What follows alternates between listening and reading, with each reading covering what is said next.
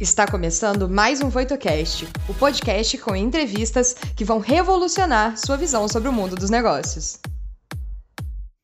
Olá, meu nome é Mariana Paz. Eu sou professora adjunta e pesquisadora de engenharia na Universidade Federal de Juiz de Fora, atuando em empreendedorismo, tecnologia da informação e gestão da inovação. Sejam muito bem-vindos ao podcast da websérie Ensaio do Futuro Aqui vamos trazer convidados super especiais para discutir tendências de inovação, transformação digital e falar sobre as tecnologias que podem impactar o seu futuro. Olá, sejam muito bem-vindos e bem-vindas. Eu sou a Bárbara, Head de Conteúdos e Inovações na Voito, e vou trazer os principais insights que vão ajudar você em sua jornada, complementando sua experiência. Nos encontramos no final do episódio. Até lá! Gente, a nossa convidada de hoje é muito maravilhosa, sabe? E é uma unanimidade nas minhas prospecções. Desde o ano passado, que a gente vem buscando nomes bacanas para trazer aqui para vocês, ela foi citada em todas as pessoas que eu consultei. Mas contrariando esse dito popular sobre unanimidade, ela é, sem dúvida, uma unanimidade é, inteligentíssima. É a Lígia Zottini. Eu fiz uma lista aqui do que, que ela é, né? Pesquisadora, futurista, mãe recente, que é super importante a gente falar esse detalhe. Ela tem uma extensa passagem por empresas assim que são ícones na área de tecnologia. É fundadora da Voicers, ou seja, ela é mais uma dessas figuras abduzida, raptada pelo propósito da educação e do desenvolvimento de pessoas. Isso muito resumidamente, não é, Lígia? Ai, Mari, uma honra estar aqui. Que delícia ser apresentada dessa forma. E como você disse, é um dos meus primeiros compromissos pós-licença. Eu estou voltando, é uma forma muito especial e carinhosa de voltar. Então, obrigado pelo convite. Ai, muito obrigada a você por estar aqui. Lígia, não vou nem me enrolar, porque eu quero conversar muito com você. Eu percebi nas suas tantas entrevistas, palestras, né, o uso de expressões que elas não são muito recorrentes ainda na área de tecnologia, uma coisa bem sua, né? Pelo menos aqui no Brasil, né? E a gente até emprestou uma dessas expressões para dar título né, a esse encontro que a gente está tendo aqui, que é tecnomagia, né? E depois que a gente conheceu o significado dessa expressão, ficou impossível a gente usar outro nome também, porque ficou perfeito. Mas eu queria muito ouvir das suas palavras o que, que você quer expressar com a escolha desse termo, tecnomagia. Eu acho que eu levei muito tempo para chegar nele, né? Uma vida inteira, uma jornada de uma vida. Eu estou com 41. É, esse foi o título do meu TED do é, Blumenau do ano retrasado, de 2019, de maio de 2019. E eu acho que por muito tempo eu só mostrei o lado tecnológico da Lígia, né? É, e desde muito menina. E aí, quem quiser ver a história inteira, é só fazer lá TEDx, Lígia Zottini, Tecnomagia, que vocês vão encontrar os 15 minutos de fala. Mas brevemente é, a, muito menina, por volta dos 15 anos, eu ganho meu primeiro computador. Era um verão, e naquele mesmo verão, eu cai no meu colo, assim, na biblioteca do meu tio, o livro Eram os Deuses Astronautas. É, e eu vi uma foto muito icônica naquele livro de um ser muito antigo, né, da, da civilização maia, debruçado naquilo que parecia um computador. Hoje, 25 anos depois, parecia muito óbvio chamar aquilo de computador, mas eu tinha acabado de ver na minha vida uma situação daquela. Então, para encurtar, eu, eu fiz uma jornada, né, de buscar a carreira pela tecnologia. Eu sempre acreditei que a tecnologia seria ferramenta e base para progresso humano. Uh, toda vez que uma máquina está mais desenvolvida, uh, ela acaba ocupando um lugar onde a humanidade é sempre usada como máquina, né, historicamente falando. Então, vai libertando a gente para poder viver um pouco mais essa missão de ser humano. E, e, ao passo que eu fui buscando também essas histórias ancestrais dessas civilizações egípcias, maias, astecas. Eu viajei o mundo inteiro, então a minha carreira acabou se desenvolvendo para uma carreira global. Para cada lugarzinho do planeta que me mandavam como centro tecnológico pelas empresas que eu trabalhei, é, eu dava um jeito de correr lá no fim de semana, tirar um extra ali de dias para eu poder também visitar essas civilizações ancestrais.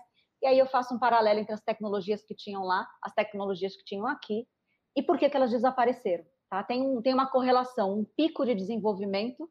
Se ele é só tecnológico, ele não é suficiente, Mari. Ele precisa ser humano também. Se isso não está equilibrado, é, historicamente, pelo menos quando a gente estuda história, né, ancestral, arqueológica, elas desaparecem. Então, tem algo que, que acaba fazendo com que seja uma guerra, seja uma catástrofe.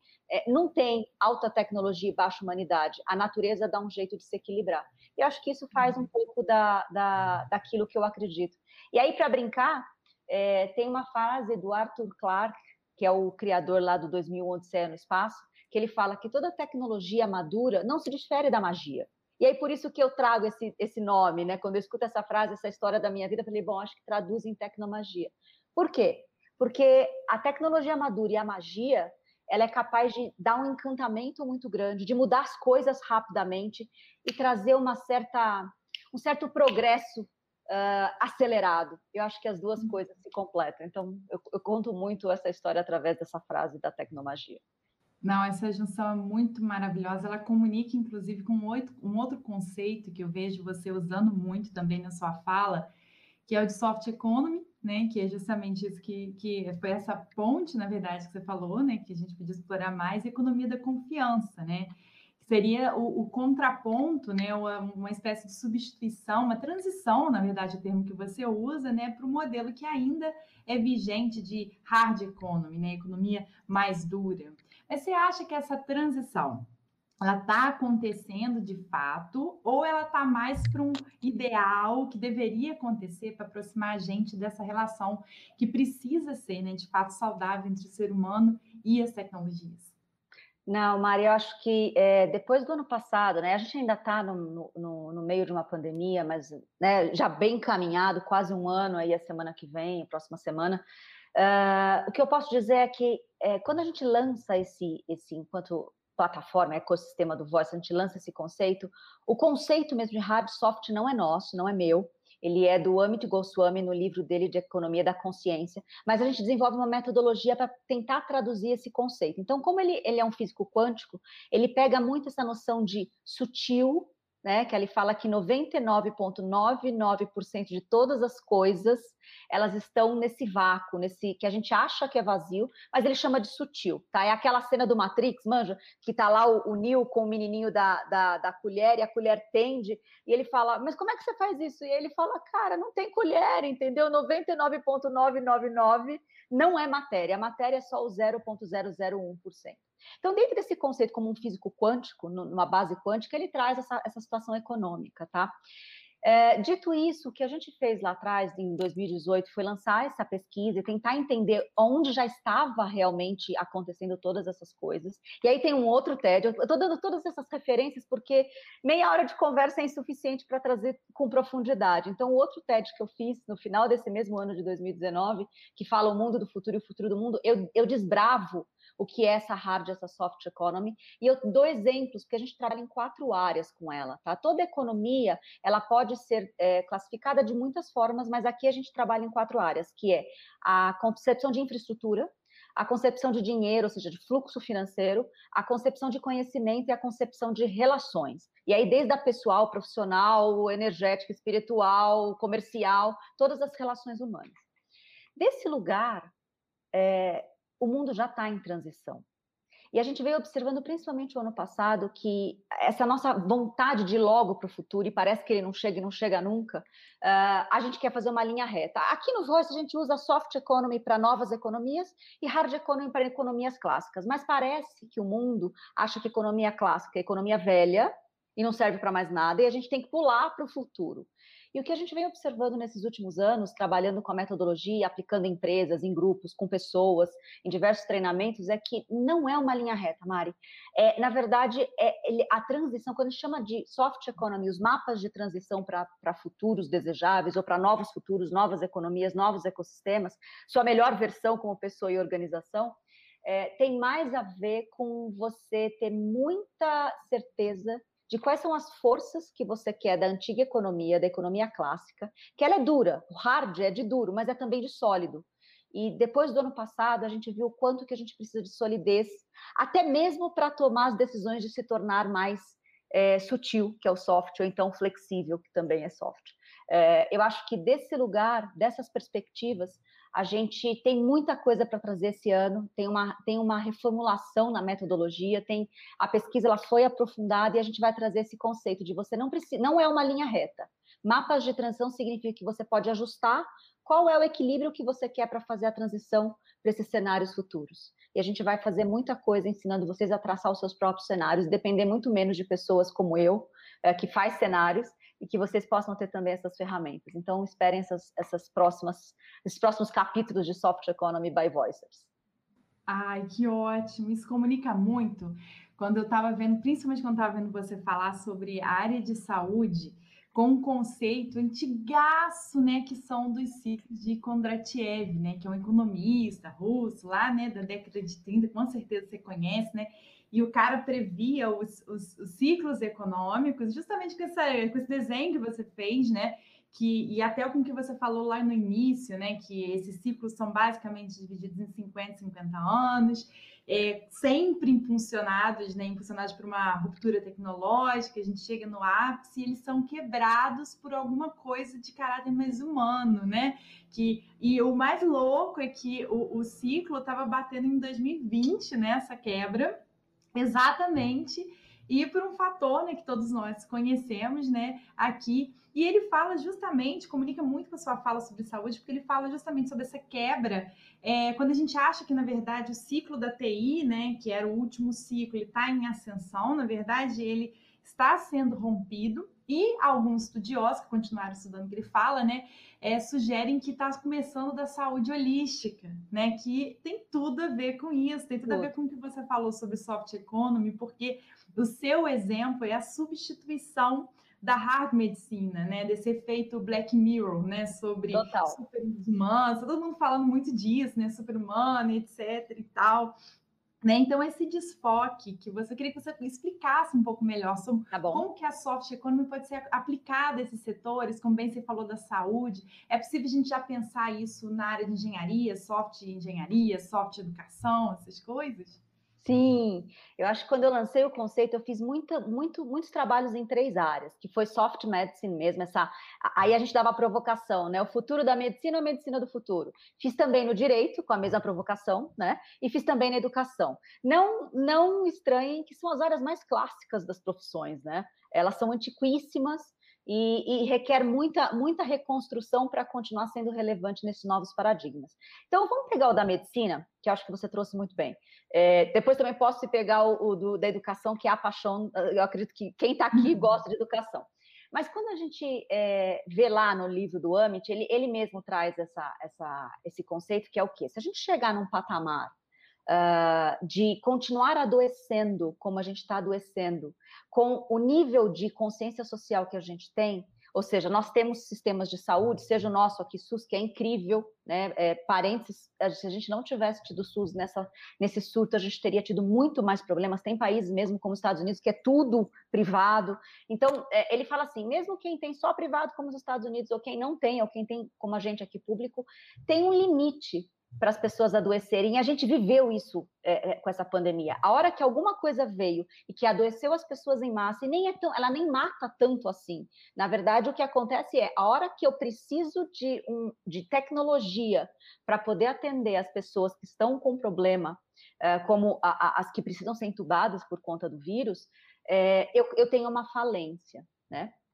Não pegando o exemplo do vírus, porque é uma coisa muito agressiva, mas as, as doenças, por exemplo, como uh, a parte de infarto, a parte de câncer, ele dá uma série de exemplos ali que não adianta fazer hard medicine, que é o quê? A máquina que vai fazer a previsibilidade do diagnóstico, por exemplo, uma inteligência artificial dando diagnóstico de câncer, ou então uma máquina super precisa operando um tumor super difícil. A gente já tem tecnologia para isso e vai ficar cada vez mais madura. Ele falou assim que não adianta fazer só hard medicine com tecnologia de ponta. A gente precisa trazer o sutil para essa mesma medicina. Então, se a máquina vai fazer aquilo que hoje o médico faz, diagnóstico que é difícil de dar, operação que é difícil de fazer, a máquina vai fazer. O que vai fazer o médico então? O médico vai fazer aquilo que é pressuposto como hoje integrativo, sabe? As medicinas integrativas, ou seja, as preventivas. É, é, é quase como a gente voltar para aquele conceito da medicina chinesa, aonde uhum. é, eu sou remunerado se o meu paciente não ficar doente. E para isso eu preciso olhar para ele integralmente. É, eu preciso fazer com que ele entenda o papel dele na cura. Porque a gente, já, a, a, maioria já entendeu que eu tenho um papel na minha doença, tá? Eu, eu sou corresponsável de alguma forma por adoecer. Seja que eu estou trabalhando demais, a doença sempre significa alguma coisa, primeiro psicológica, depois no corpo.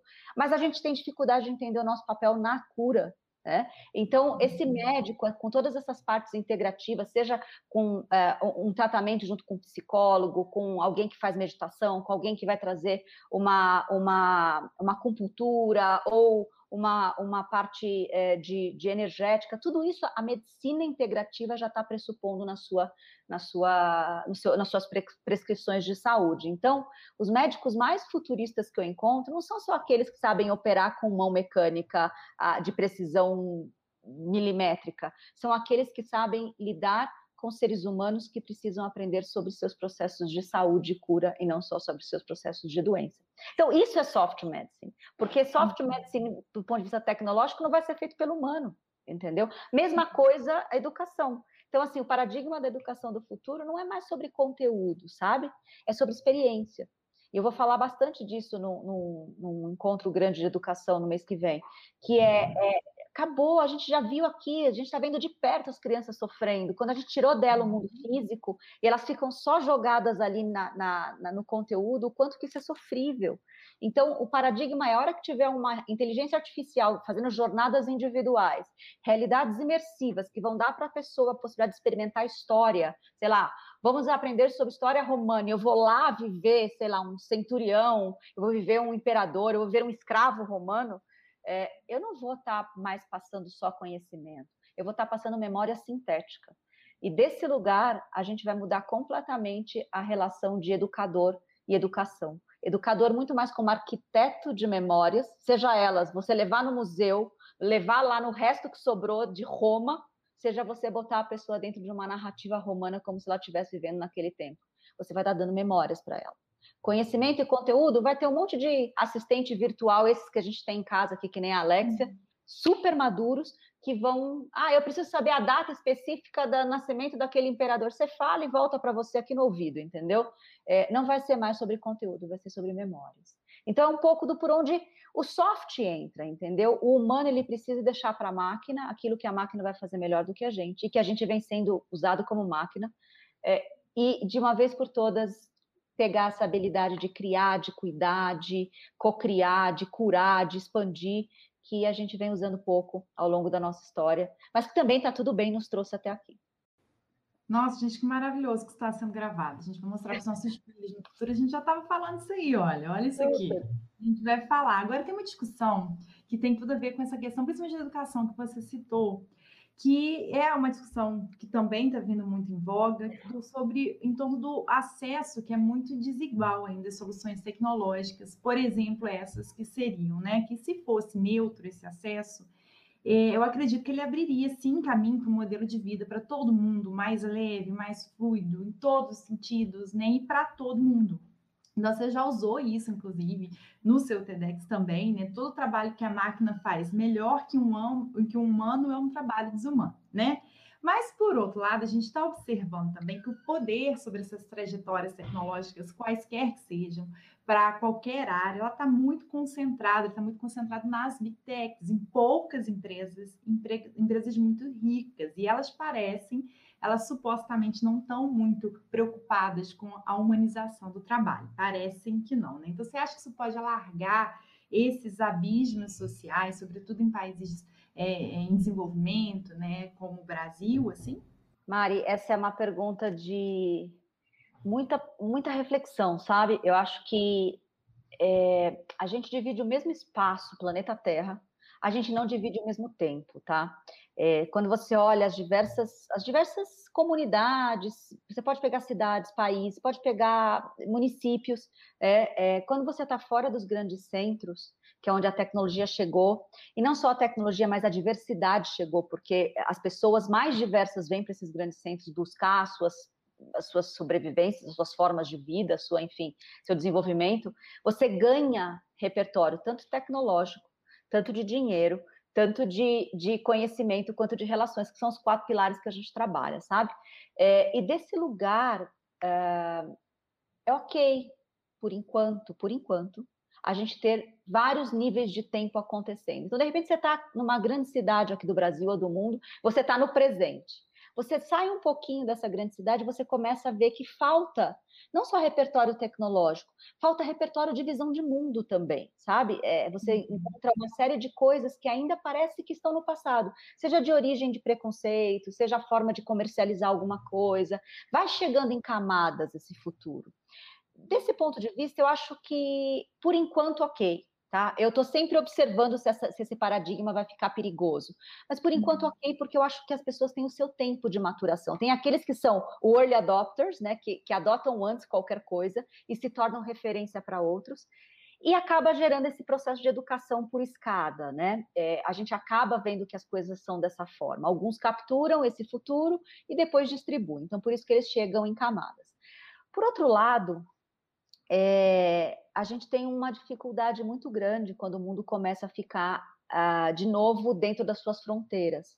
Seja por uma necessidade de saúde, né? A gente não pode mais viajar, seja por uma necessidade econômica, a gente vai estar às vésperas, quando a gente resolver esse lance da vacinação, que todo mundo tiver vacinado, a gente vai encontrar economias bastante é, fragilizadas ao redor do planeta. Seja economias desenvolvidas, seja economias não desenvolvidas, né, em desenvolvimento. Por quê? Porque a gente botou muito dinheiro nesse um ano para ajudar as pessoas, sabe? Os Estados Unidos, em dois meses, colocou dois PIBs brasileiros praticamente. O Brasil colocou de dinheiro aqui para ajudar esse processo é, de pessoas em vulnerabilidade, etc. E tal, o que a gente salvou na reforma da Previdência. Então, assim, com, com isso em mente, é, a gente precisa entender que as tecnologias elas são neutras, como você mesmo disse. Elas precisam ser direcionadas para o bem social. Do contrário, a gente começa a ver coisas como os cancelamentos que aconteceram uh, de Facebook, Twitter, Instagram, político tal, etc. Eu não vou entrar no mérito se ele merecia ou não ser calado. Eu vou entrar no mérito, sim, né, do poderio que se tem de calar né, democraticamente pessoas, uh, ou melhor, ditatorialmente pessoas que estão tentando exercer aquilo que acreditam, entendeu? Uh, Eu tenho muita dificuldade em entender uh, esse futuro aonde empresas tecnológicas têm tanto poder sobre as pessoas porque elas têm acesso a dados, sabe? Os dados eles precisam ser uh, de uma vez por todas devolvidos para as pessoas. A gente está começando a falar sobre cultura de dados, mas de uma forma geral a gente não sabe nada. E aí desse lugar é saudável o futuro chegar em camada, sabe?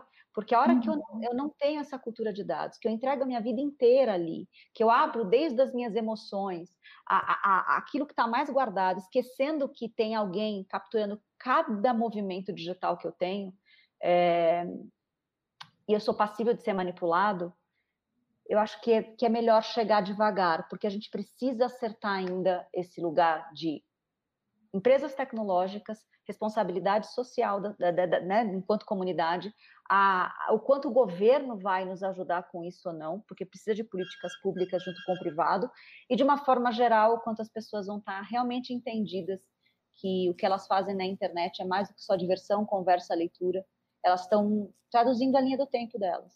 Não coincidente, o Facebook chama de linha do tempo. Está tudo guardado. Exatamente. Eu vejo também essa questão, essa bifurcação interessante, porque é, ao mesmo tempo que a gente está vendo essa questão dos big techs, né, e essa preocupação das pessoas, será que vão haver super-humanos? E aí a gente vai ter essa, essa coisa.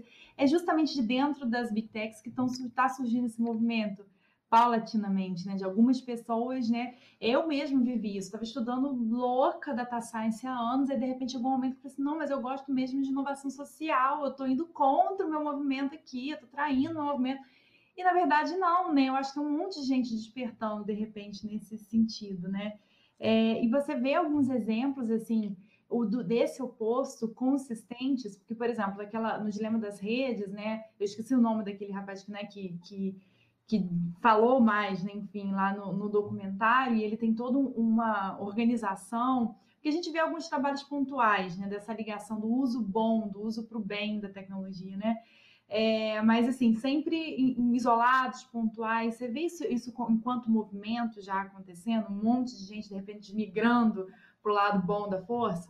Boa. É, como pesquisador, eu preciso olhar todos os sinais, né? A gente tem metodologias que, que, que, acabam trazendo sinais. E nesse TED que eu falo de futuro do mundo, mundo do futuro, eu trago ali algumas comparações. Eu vou, vou trazer para você só uma, mas a gente pode, é só para vocês criarem a mentalidade de como olhar para as coisas, sabe? Quando você, a gente tem todo o drama lá de, de devastação da Amazônia, de, de, de perder a terra para queimadas, enfim. É, a gente tem toda a parte de poluentes, enfim, que sai nesse, nesse, nesse lugar de infraestrutura. Quando você olha o principal motivo para isso, e ontem foi legal, quem assistiu o Jornal Nacional, apareceu lá uma, uma informação sobre uma das cidades que mais poluem, o município que mais polui no Brasil é um município que basicamente vive de pecuária, sabe? Ele polui porque o gás carbônico sai das, da, enfim, do gado e basicamente da, da, da, da, queda das árvores, né? Porque se, se tira árvores para colocar o gado, que também gera o CO2 e volta naquele processo ali gigantesco. É, ali é um problema. A pecuária ela, ela, tem esse problema grande de devastação de uma Amazônia. É, ela toda a parte da, da alimentação, boa parte do, do, do, cereal do mundo, metade vai para alimentar realmente, que poderia estar alimentando a, a, humanidade, vai alimentar esse, esse, esse gado que poucas pessoas conseguem consumir a carne porque a carne é cara. É, tem água envolvida, enfim. Quando eu olho para o outro lado né, dessa mesma infraestrutura, desse mesmo tema, mas que eles geralmente não aparecem juntos no mesmo, no mesmo artigo do jornal, no mesma reportagem. É, eu pego lá uma, um, uma, uma tendência mais soft que diz assim: é, de 2012 para 2018, o número de vegetarianos no Brasil dobrou. São quase é, 15% da população brasileira. Esse número é muito grande, a gente só pede para a Índia, que a gente acha que todo mundo na Índia é vegetariano, não é. A Índia tem a base de 31% de vegetarianos, e o Brasil é a segunda nação mais vegetariana, ou que se declara vegetariana, uh, do mundo. Uh, essa tendência fraca, por enquanto, que aparece de um lado, automaticamente começa a afligir ou começa realmente a, atingir aquele problema de uma forma muito distante, muito secundária. Se você não quer se tornar vegetariano, olha então a tendência de carnes que não são feitas de carne. Né? Quando um, um Burger King, um McDonald's lançam lanches que não são feitos de carne, significa muita coisa já também mudando. Então, eu acredito que é, eu dei o exemplo de alimentação é, versus infraestrutura que a gente combate e que todo mundo, de alguma forma, fica compadecido com a queda da floresta. É, eu posso dizer um milhão de exemplos, mas para vocês terem uma ideia, que eu acho que todo mundo é tocado de alguma forma, de 2012 para cá, teve um avanço muito grande, não só de aplicativos, porque foi 2012 que as pessoas se tornaram mobile, né? Que os celulares inteligentes ganharam a mão das pessoas. É, eu brinco que o número de aplicativos que apareceram de 2012 para cá foi a quantidade de formas terapêuticas que a gente fala abertamente é, também. Então, assim, antigamente uhum. você tinha o psicólogo, você tinha algumas linhas espirituais, né, que te ajudava também, ou então tinha o reiki, que todo mundo já conhecia, e era só. Hoje em dia, tem constelação familiar, tem teta healing, tem. Se eu for elencar aqui é, a quantidade de, de, terapias, além das terapias clássicas que a gente tem, é a quantidade de aplicativos que apareceu, tá? Numa uhum. brincadeira muito, muito particular aqui. Mas isso quer dizer o quê? Que as pessoas estão abertamente, não só falando de, mas buscando isso, entendeu? Eu brinco uhum. que o próximo sair do armário, Mari, é a gente poder falar abertamente sobre as orientações espirituais, energéticas, metafísicas que as pessoas já estão exercitando. Que, de é, e de repente tem lá a, o, o, presidente da empresa, ou a presidente da empresa, e tem um gerente, uma gerente dessa pessoa, ela sai correndo na hora do almoço para fazer uma acupuntura, sem saber que a gerente é acupunturista no final de semana, entendeu? Então, assim, é, eu acho que a gente precisa falar mais abertamente desse lado que nos faz mais humanos. Né? O tal do super-humano, eu não acredito que vai ser colocar chip no cérebro. Eu acredito que o super-humano vai ser desenvolver todas essas tecnologias biológicas que a gente já tem. É, é, essa capacidade, essa super intuição, é, o teu corpo fala, entendeu? É, eu acredito que tem muita coisa acontecendo e tem sinais muito fortes já, como pesquisador, eu consigo ver. É, eu acho que muito da minha fala, quando eu consegui sair do armário com esse TEDx, é, eu vi o quanto as pessoas estavam prontas para falar, poxa, eu também, né? É, você é pesquisadora, você faz tecnologia, você tem uma carreira executiva, mas você também acredita que tem algo a mais do que só Na essa casa matéria? tem comigo. Então, é, Eu eu também. pessoas. Exato, sem você desmerecer tudo aquilo que a gente faz na, na, na ciência, na matéria, e também não é só de ordem é, de fé e, e de religiosidade, é um lugar onde você é uma tríade, você é um ser é, físico, emocional e energético. E a gente precisa começar a conversar dessa terceira, desse terceiro pilar, né, que é por onde as tecnologias vão nos ajudar, sabe, Mari? A gente vai comprar óculos de realidade virtual achando que é videogame e vai aprender sobre mundos mais sutis, invisíveis, sobre poder voar, sobre poder se desmaterializar. Vai ajudar a gente a entender esse mundo que hoje ainda é colocado como religiosidade, fica no final de semana. Aí eu fico até ansiosa pelo futuro. Eu só vou, gente, eu sei que assim, o tempo está curto, mas eu queria fazer só mais uma pergunta que eu acho que é importante para todo mundo. E eu acho que comunica super bem com essa questão da, da soft e hard economy, que comunica um pouco a questão de soft skill e hard skill que a gente está falando tanto, né? Diante de tudo que a gente conversou aqui e sobre essa questão da espiritualidade também, né? Quais as habilidades, aí eu coloquei pessoais, grandão, né, e profissionais ainda precisam ser desenvolvidas, especificamente para a gente fazer o uso mais humanizado das tecnologias, uso para a gente, uso para os outros, uso para quem desenvolve, uso de forma geral, assim. É, e o que eu posso trazer é que eu acho que o futuro ele é realmente female, sabe? E aí o female é, eu gosto da palavra no, no, inglês, mas poderia ser também no português feminino, né? Tem um, tem um masculino dentro desse feminino, tem um meio dentro desse female. Uh, a gente está fazendo as máquinas a nossa imagem e semelhança de arquétipos masculinos, tá? Quando eu falo de comando, controle, planejamento, precisão, insights, previsão, uh, ou então é robótica, é força física, força motora, uh, sabe? Lava tudo e começa de novo no quarto que vem, no próximo quartil é, a máquina vai poder fazer isso melhor. Né? O humano ele não tem essa precisão que a gente precisa para exponenciar uma série de coisas. Então, as máquinas elas estão sendo operadas e criadas e, e pensadas nos arquétipos masculinos. Uh, o que vai sobrar para os humanos, né? A gente brinca, é, é, poder resgatar esses arquétipos femininos, que aí é muito conversa muito com soft skill. Então, criatividade, empatia, resiliência, acolhimento, rede, é, você poder né, ter essa intuição sendo trazida para o mundo dos negócios, para o mundo que é, é, do coletivo, sabe? Então, eu acredito que esse resgate, por conta das máquinas fazerem tão bem aquilo que é, são os arquétipos masculinos, a gente vai ter ser convidado, homens e mulheres, a ser convidados a olhar para esse feminino. Então, quando me perguntam qual seria a melhor forma de falar para as mulheres nesse, nesse, nesse Dia das Mulheres, é, o que trazer, né? Como trazer mais mulheres, eu devolvo dizendo como trazer mais feminino, sabe? Porque as mulheres estão chegando lá. A gente está aí na terceira geração, elas chegaram lá como gênero, nós chegamos de alguma forma. Tem muita coisa para ser feito, tem uma desigualdade gigantesca de uma pancada de coisas, mas estão chegando e elas vão ser resolvidas em, em duas gerações, uh, uh, se tudo der certo. O ponto é, não é só o gênero que precisa ser trazido, é também o arquétipo. É, eu chego lá, quando eu quando eu estava executiva de altas corporações, eu cheguei lá e eu fui executiva operando pelo arquétipo masculino. Eu não podia trazer uma reunião de forecast, de previsibilidade, de planejamento, a minha intuição, por exemplo. É, ia aparecer a louca, entendeu? A louca do Haribo, entendeu? Não, e hoje o que eu faço muito no meu trabalho aqui no Voices, no ecossistema, a gente usa muito a intuição das pessoas, sabe? Quando chega numa reunião, a pessoa, poxa, eu tive um insight, eu tive uma intuição sobre isso, talvez a gente não deveria colocar eh, dessa forma, ou evento nessa data, a gente respeita muito isso, sabe? Porque é um exercício de trazer é, é, esses arquétipos femininos para esse lugar de liderança também. Então, eu acho que esses soft skills se traduzem nesse futuro female, que é o melhor do feminino e do masculino em ambos os gêneros. Ai, que fala maravilhosa. Eu estou vendo que tá bombando aqui, mas eu estou viajando aqui na sua fala. Bárbara tem pergunta pra caramba aí, né? Olha, a participação do público tá sensacional. A gente já teve mais de 100 mensagens no chat. Todo mundo falando que, assim, conhecimento pra caramba, muita forma de ver diferente da que a gente vê por aí, da forma tradicional que a gente lida.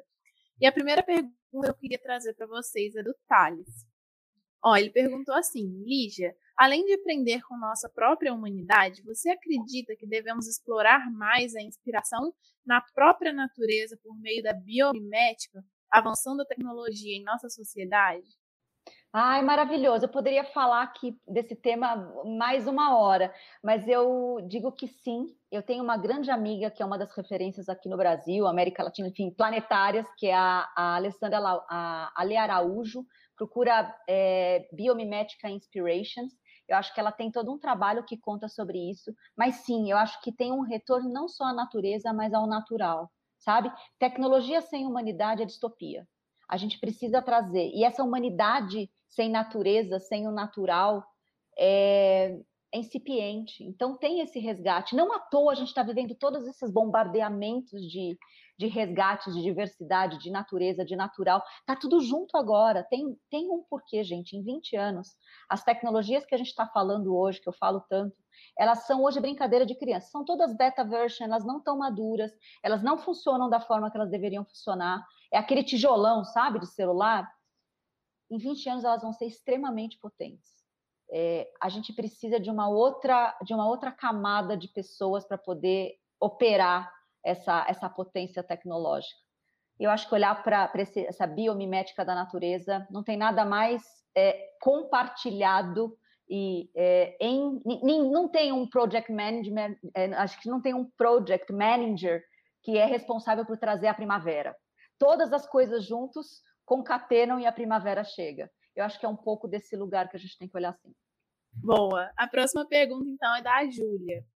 Lígia, sabemos que há um momento, sabemos que há um aumento dos não nativos digitais no mercado de trabalho. Dessa forma, como as empresas podem promover a relação da tecnologia com essas pessoas? É, a gente está falando bastante, tem bastante colegas trabalhando no mercado, e a gente deve sair também com treinamento né, nessa, nessa linha, que é sobre alfabetização de futuros e futuros preditivos, sabe? Quando as pessoas não têm esse repertório, e não é só um repertório de, de não ser digital, eu acho que é repertório do que para que serve aquilo, sabe? Para que que aquilo é, é, botar a mão na máquina? Muito do que a gente faz aqui no Voices, quando a gente pode estar ao vivo com vocês, não é só falas, né? É, a gente poder levar as máquinas de ponta. Então, tenho óculos aqui, eu tenho é, tiara que lê a, a, a, cabeça de vocês, a rede, a, a, parte neural de vocês. Eu tenho uma série de realidades aumentadas, tipo Jedi, a espada do Jedi sobe digitalmente, você vai lutar numa realidade aumentada. É, toda vez que a gente põe a mão na máquina, a gente dá repertório uh, de futuro para as pessoas. É, a gente dá um pouco de alfabetização de futuro. Isso é um pouco do que o Fórum Econômico Mundial falou agora no começo do ano. É, é uma das, das, das, coisas importantes que precisam ser feitas. E aí, quando a gente vê que nativos digitais é, ainda são muitos, a gente precisa fazer realmente um esforço de ser ativadores de futuros ao nosso redor, sabe? Desde aquele parente, a mãe, pai, é, pessoas que não veem valor, tem que ter alguma coisa que ela goste que a gente possa fazer uma ponte para que ela possa se interessar naquilo. As pessoas têm o seu limite, né? Eu brinco que ela tem um equilíbrio tecnológico, a gente não precisa fazer todo mundo ser um codificador, mas a gente precisa dar para as pessoas repertório para que elas escolham até mesmo não serem digitais. Então, ter alguém uhum. que não é digital, porque não tem é, repertório, não foi exposto a experiências digitais, é uma das coisas mais. É, é uma das maiores violências educacionais que a gente tem hoje em dia, sabe? É, você tem que expor as pessoas e as pessoas precisam poder escolher não querer estar lá mas enquanto elas não são expostas, a gente vai ter um, um, um, eco gigantesco. Enquanto indivíduo, vocês podem ser ativadores. Então, tragam tecnologias, comprem uma Alexa, um Google Home, óculos de realidade virtual chinês que está lá na, na, na, banca do chinês ou na, nas lojas americanas, sei lá onde é que elas estão. Tragam as tecnologias e sejam essas pessoas que dê repertório para outras pessoas, entendeu? Uh, enquanto cidadão, a gente tem que continuar forçando que as nossas lideranças também se tornem essas lideranças que tragam repertórios em massa. Eu super concordo com essa questão do dar, dar a escolha, né, de permitir, enquanto, né, principalmente nesse tema tecnologia, é, e a gente viu muito isso nessa pandemia, acelerado, né? Tipo assim, várias pessoas se entendiam, se compreendiam como pessoas avessas à tecnologia, né, e precisaram, né, por vários motivos, professores, é, idosos, etc. E aí, uma vez apresentado esse mundo, né, meu pai tem 82 anos e ele hoje está o cara do smartphone, assim, descobriu um outro mundo. E eu acho e isso é uma discussão muito importante que tem a ver com a questão dos tempos que você falou. Porque, assim, se a gente vai, a gente faz esses trabalhos, esses projetos sociais também, em comunidades desassistidas, é uma briga que eu compro demais, porque tem muita gente que vai, né, pesquisadores mesmo, que vão para o lado de não, vamos manter como tá, essas pessoas são felizes como são, elas são felizes por isso, justamente porque não foram contaminadas por tecnologia. Eu sou do tipo de pessoa que fala assim, pera, mostra para ela, apresenta, vamos trazer. Se ela realmente é feliz assim, tá ótimo, mas assim, deixa, deixa ela escolher, né? É Eu acho isso um crime, realmente. Ô Mari, e assim, é importante dizer para as pessoas que essas tecnologias que a gente tem hoje é difícil para, de repente, algumas pessoas, algumas idades, né? Meu avô não, não vai, meu pai o dedo é grande, então eles, é bem limitado. Mas pensa que essas tecnologias maduras, um óculos, ele vai ser pequenininho, a maioria dos idosos, vamos pegar essa geração que é tão difícil, né? É, é eles sabem, eles já usam óculos. Então, óculos, ok, óculos na cara. Eles sabem falar? Sabem falar, a maioria deles continuam falando. É, ele vai falar então com o assistente é, virtual que vai estar ali naquele óculos. Ele sabe pegar as coisas, sabe? Então, nesse, nesse, nesses sensores que tem nesses óculos, com os comandos de voz, ele vai pegar as coisas no mundo digital. Então, se hoje é difícil, de repente, fazer um, uma, um, o dedinho no computador, o dedinho no celular, pensa que em uma década essas tecnologias vão se tornar muito mimetizadas naquilo que é orgânico, elas vão se tornar muito orgânicas. Então, a internet ela sai das janelinhas que hoje ainda é uma, uma uma coisa difícil para algumas pessoas, é, e, e, você vai entrar na internet com o corpo, usando coisas que já, já é usável, sabe falar, sabe? Então vai conseguir falar com a internet.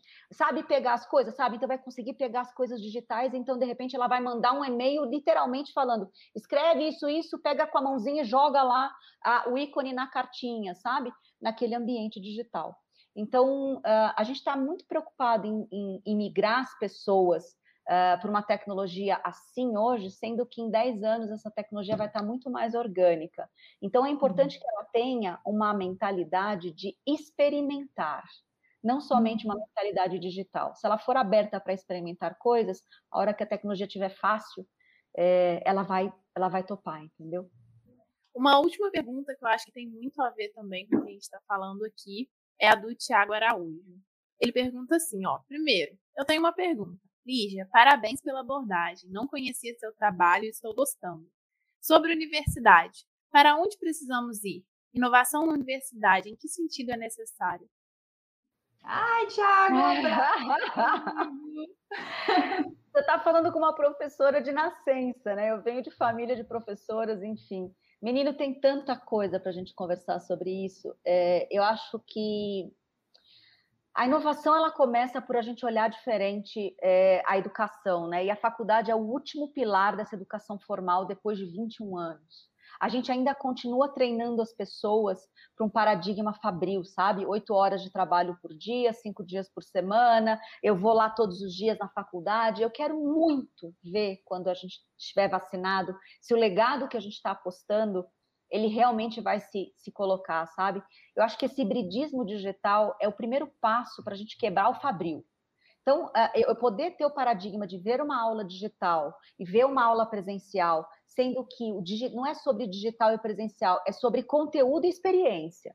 O físico vai ser sempre a nossa versão premium, sabe? É aquela valiosa. E eu não tenho mais, acho que convencer ninguém que ninguém vai viver no digital, mesmo quando for óculos de realidade imersiva potente, porque a gente gosta mesmo de trocar energia humana, e isso não troca pelo digital. Então, o digital ele é acesso rápido a algumas memórias sintéticas e ponto.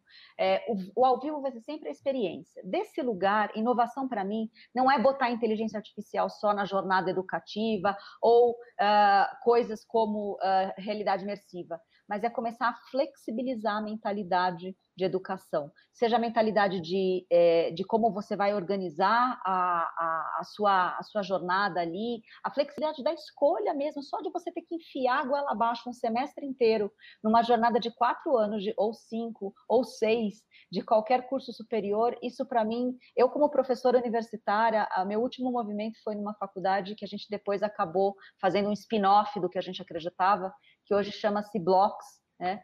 que é a flexibilização do currículo com gamificação. Os nossos alunos escolhiam a jornada deles, entendeu? Nos quatro anos. Isso dentro das, das, das, das diretrizes do MEC, essa coisa toda de fazer tudo direitinho, mas que dá um trabalho pensar é, no individual hoje. Eu não tenho máquinas que façam isso para mim, então a gente tem que fazer com, com a mão na massa.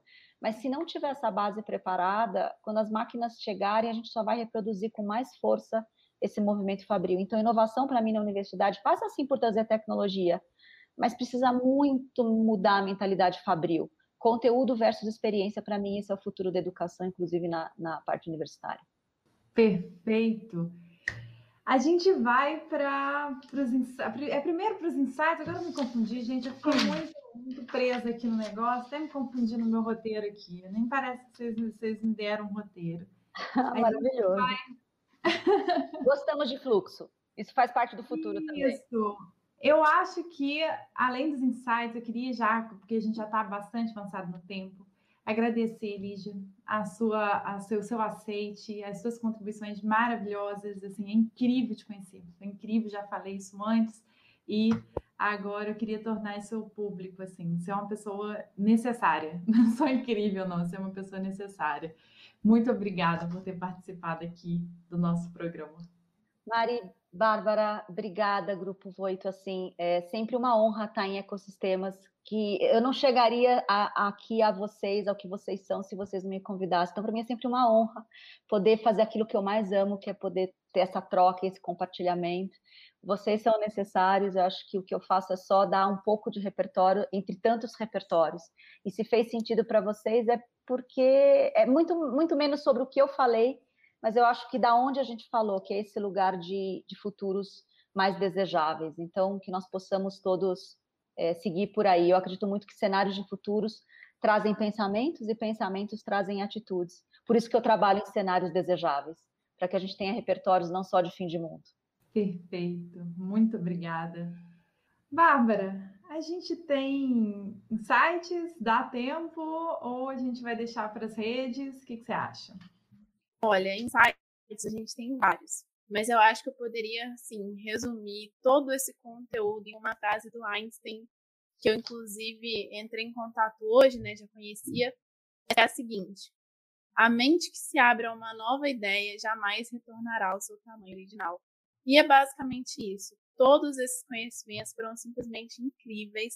E é claro que se você quiser é, entrar em contato com cada um dos insights que a gente pensou, cada coisa que a gente formulou, tem o nosso manual de bordo, mas é simplesmente esse o aprendizado que fica para mim. Eu tenho certeza que meu pensamento nunca mais vai voltar a ser como ele era antes, porque agora ele já foi revolucionado.